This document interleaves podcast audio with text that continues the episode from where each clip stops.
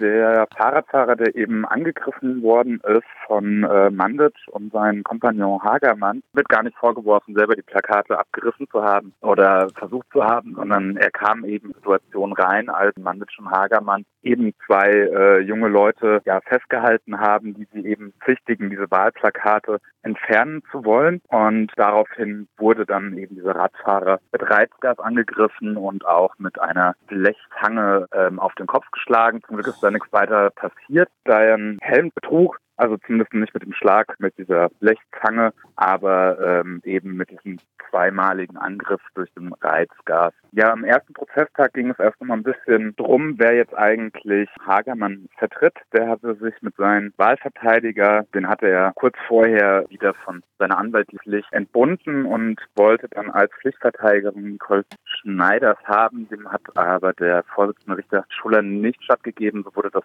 Verfahren ganz am Anfang von Hagermann abgetrennt. Das heißt, wird dann nochmal ein gesondertes Verfahren Mandage Compagnon gehen. Ganz kurz, wieso wurde diese Verteidigerin äh, nicht stattgegeben? Es wurde nicht als Pflichtverteidigerin stattgegeben. Das geht es um, um Kostenfragen. Eine Pflichtverteidigerin wird ja eben dann auch vom Gericht teilweise mitfinanziert, wenn man finanzielle Mittel eben erstmal nicht hat. Dem wurde eben nicht stattgegeben, da Nicole Schneiders jetzt halt einfach seine Wahlverteidigerin ist. Deswegen wurde das Verfahren gegen Hagermann abgetrennt, weil er jetzt halt ohne anwältliche Vertretung äh, gestern vor Gericht erschienen ist. Das Ganze ist ja schon auch durchaus interessant, da die Nicole Schneider ja schon bekannt geworden ist als Anwältin für Neonazis im Zuge der NSU-Prozesse. Ja, genau. Also äh, Nicole Schneiders ähm, vertrat eben Ralf Bohleb im, im NSU-Verfahren in München und wird ja auch seit über 25 Jahren eben schon vom VS beobachtet. Die ist so eine, ähm, ja, etwas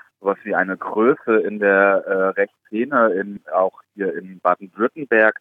Aber auch in Jena hat sie eben mit Ralf Wohleb die MPD aufgebaut und war ja dort auch meine stellvertretende Vorsitzende. Mandic hat sich auch eben einen rechten Staranwalt geholt, der ihn vertritt, nämlich Rechtsanwalt Lober aus Köln, der eben auch schon mit Nicole Schneiders im Ralf Wohleben im Verfahren getreten hat. Und auch sonst vertritt Rechtsanwalt Lober ja gerne gewalttätige Neonazis und Holocaust-Relativierer. Ja, vielleicht nochmal zu dem ersten Prozesstag. Es wurden erstmal die Beweisaufnahme gestartet. Das heißt, es wurden einige Zeuginnen vernommen. Mandic äußert sich selber nicht zu dem Vorwurf, dem, dem ihm da gemacht wird. Man merkt aber, dass ja Mandic schon ein bisschen angespannt ist, weil für ihn geht es da um recht viel. So viel kann er sich nämlich nicht mehr erlauben und mit weiteren hohen Strafen gegen ihn steht auch seine Zulassung in der Anwaltskammer, nämlich auf dem Spiel. Und er wird jetzt halt alles versuchen, eben um ein, gering, so ein geringes Urteil wie möglich für sich rauszuschlagen. Ansonsten war die Benehmung von vielen Wortgefechten zwischen den Anwälten und auch der Nebenklage von dem Radfahrer vertreten durch Jens Jansen begleitet. Recht der Vorsitzende Richter Schuller,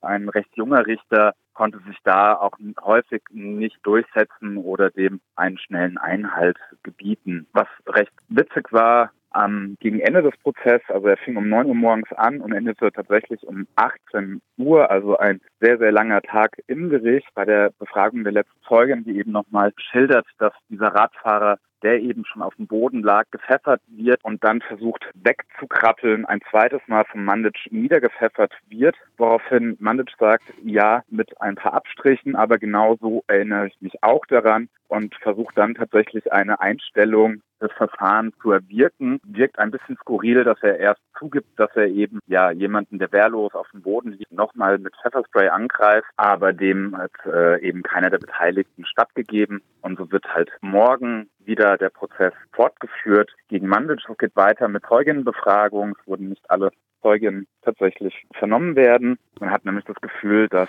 ja Mandic und Lober ziemlich auf Zeit gespielt haben. Also sie stellen die ganze Zeit Anträge, auch ein Befangenheitsantrag gegen den Vorsitzenden Richter Scholler wurde gestellt. Gibt es dafür eine Begründung? Ja, also der Befangenheitsantrag wurde gestellt, weil der Richter Schuller eben nicht der Nicole Schneiders als Pflichtverteidigerin stattgegeben hat. Ansonsten versuchen sie einfach jede Äußerung irgendwie mit einem Antrag oder rauszukriegen. Vor allem Fragen der der Nebenklage werden häufig beanstandet. Ja, ein, ein juristisches Geplänkel, was man da viel mitbekommen hat. Welches Strafmaß ist denn eigentlich da gerade in der Debatte? Die Staatsanwaltschaft fordert eine achtmonatige ähm, ja, Haftstrafe. Und äh, ist es wahrscheinlich, dass es da morgen zum Urteil kommt oder wird sich dieser Prozess eher noch ziehen? Nee, es sind eh drei ähm, Prozesstermine angesagt worden. Das heißt, er wird nächste Woche Dienstag, soweit ich mich erinnere, weitergeführt. Ja, das kann auch noch sein, dass vielleicht ein vierter Prozesstag kommt. Das kommt ganz drauf an, äh, wie weit dieser Prozess noch weiter in die Länge gezogen wird.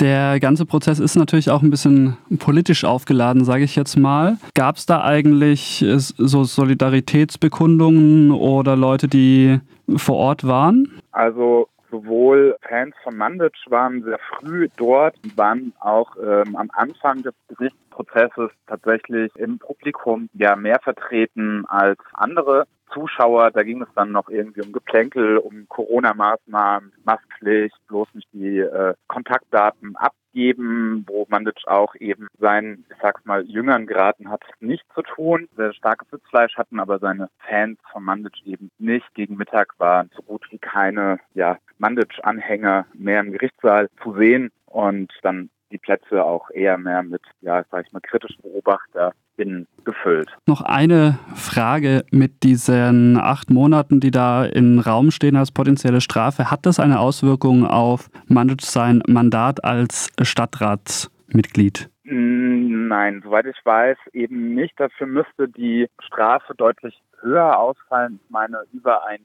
Jahr, damit er tatsächlich den Stadtratsposten verlieren würde.